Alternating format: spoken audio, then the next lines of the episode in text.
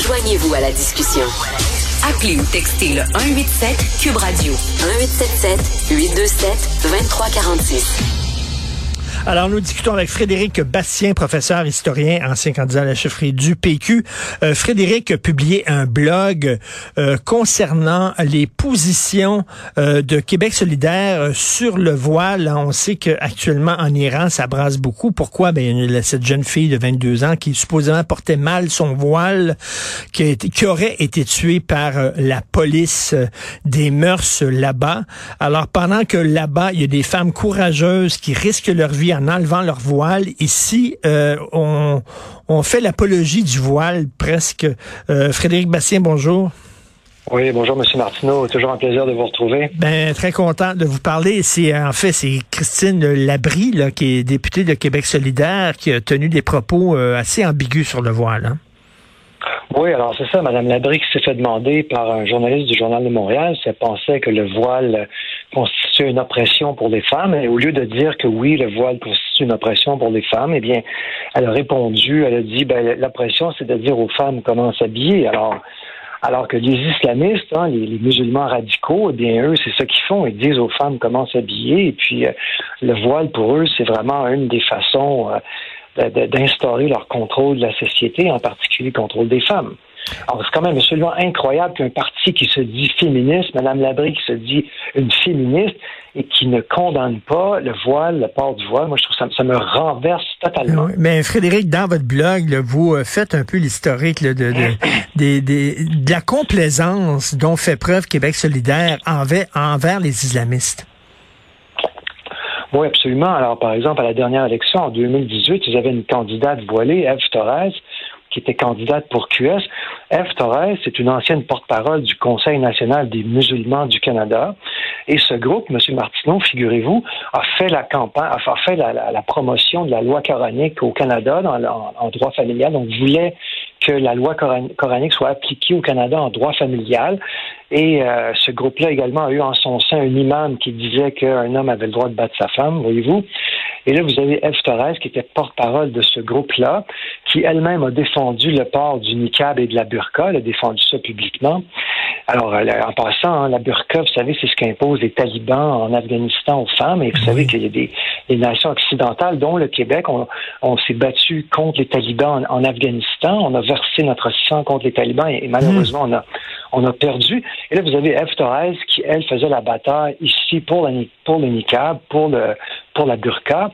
Et elle a été candidate pour Québec solidaire. Ça, ça cause, cause absolument aucun problème, voyez-vous, à un parti qui se dit féministe. Alors moi, je trouve ça vraiment une, formidable hypocrisie que de voir que Québec solidaire, euh, tout en se disant féministe, n'est-ce pas, recrute des candidates comme, comme F. Torres, ou tient des propos comme les propos de Mme Labrie, des propos ambigus pour gagner le vote des musulmans radicaux. Mais Frédéric Bastien, ce qui est assez particulier, c'est de voir que Québec solidaire n'hésite pas une seconde à condamner et à pourfendre le patriarcat euh, des Américains, euh, les politiques anti-avortement de Donald Trump, etc. Ça, là-dessus, on est très, euh, très rapide sur la gâchette.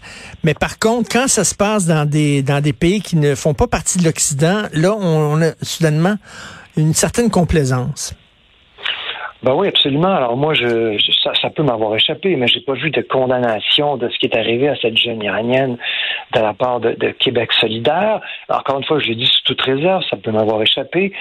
Euh, je j'ai pas vu de condamnation quand euh, euh, l'auteur des versets sataniques, dont mmh. j'oublie le nom, vous allez mal rappeler. Salman Rushdie.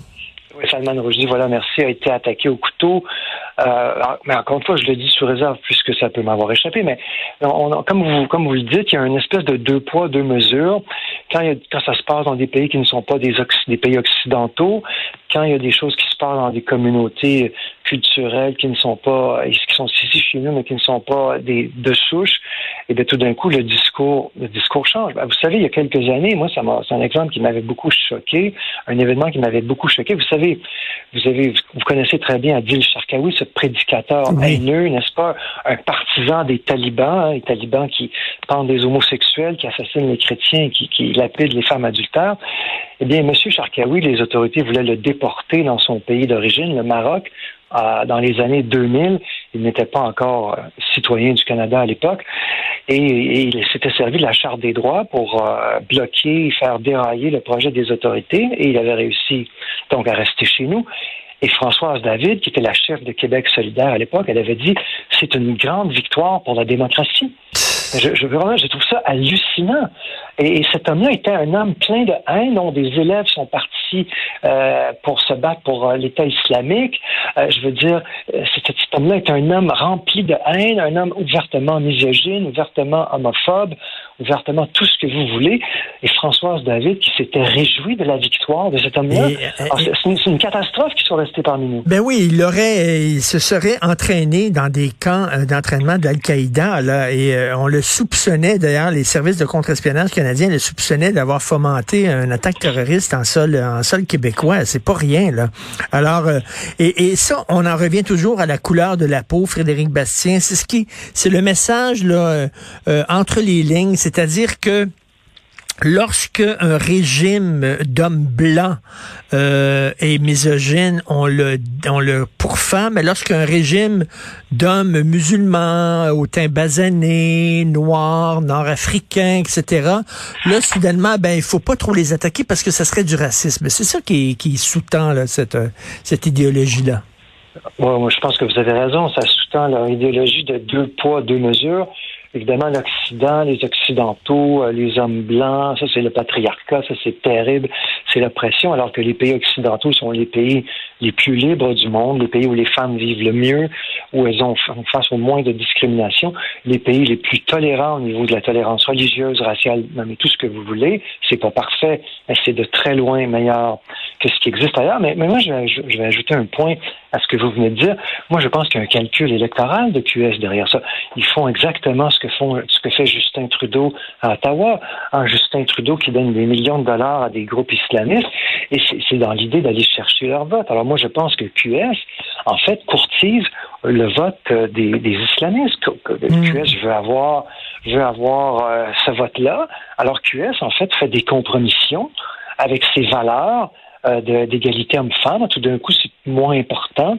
Et on va aller essayer de chercher le vote de ces gens-là. Alors, en montrant euh, voilà qu'on est ouvert à eux, etc., en refusant de condamner le voile islamique, en ayant des candidates voilées, en disant qu'on veut 80 000 immigrants par année, euh, alors qu'on on reçoit déjà deux fois et demi, plus que deux fois et demi plus d'immigrants par habitant que la France, plus que deux fois plus d'habitants par habitant que les États-Unis. Ben, bref, on est toute une opération de la part de QS qui qui est du clientélisme électoral, et on, flirte avec les islamistes, on flirte avec l'islam radical.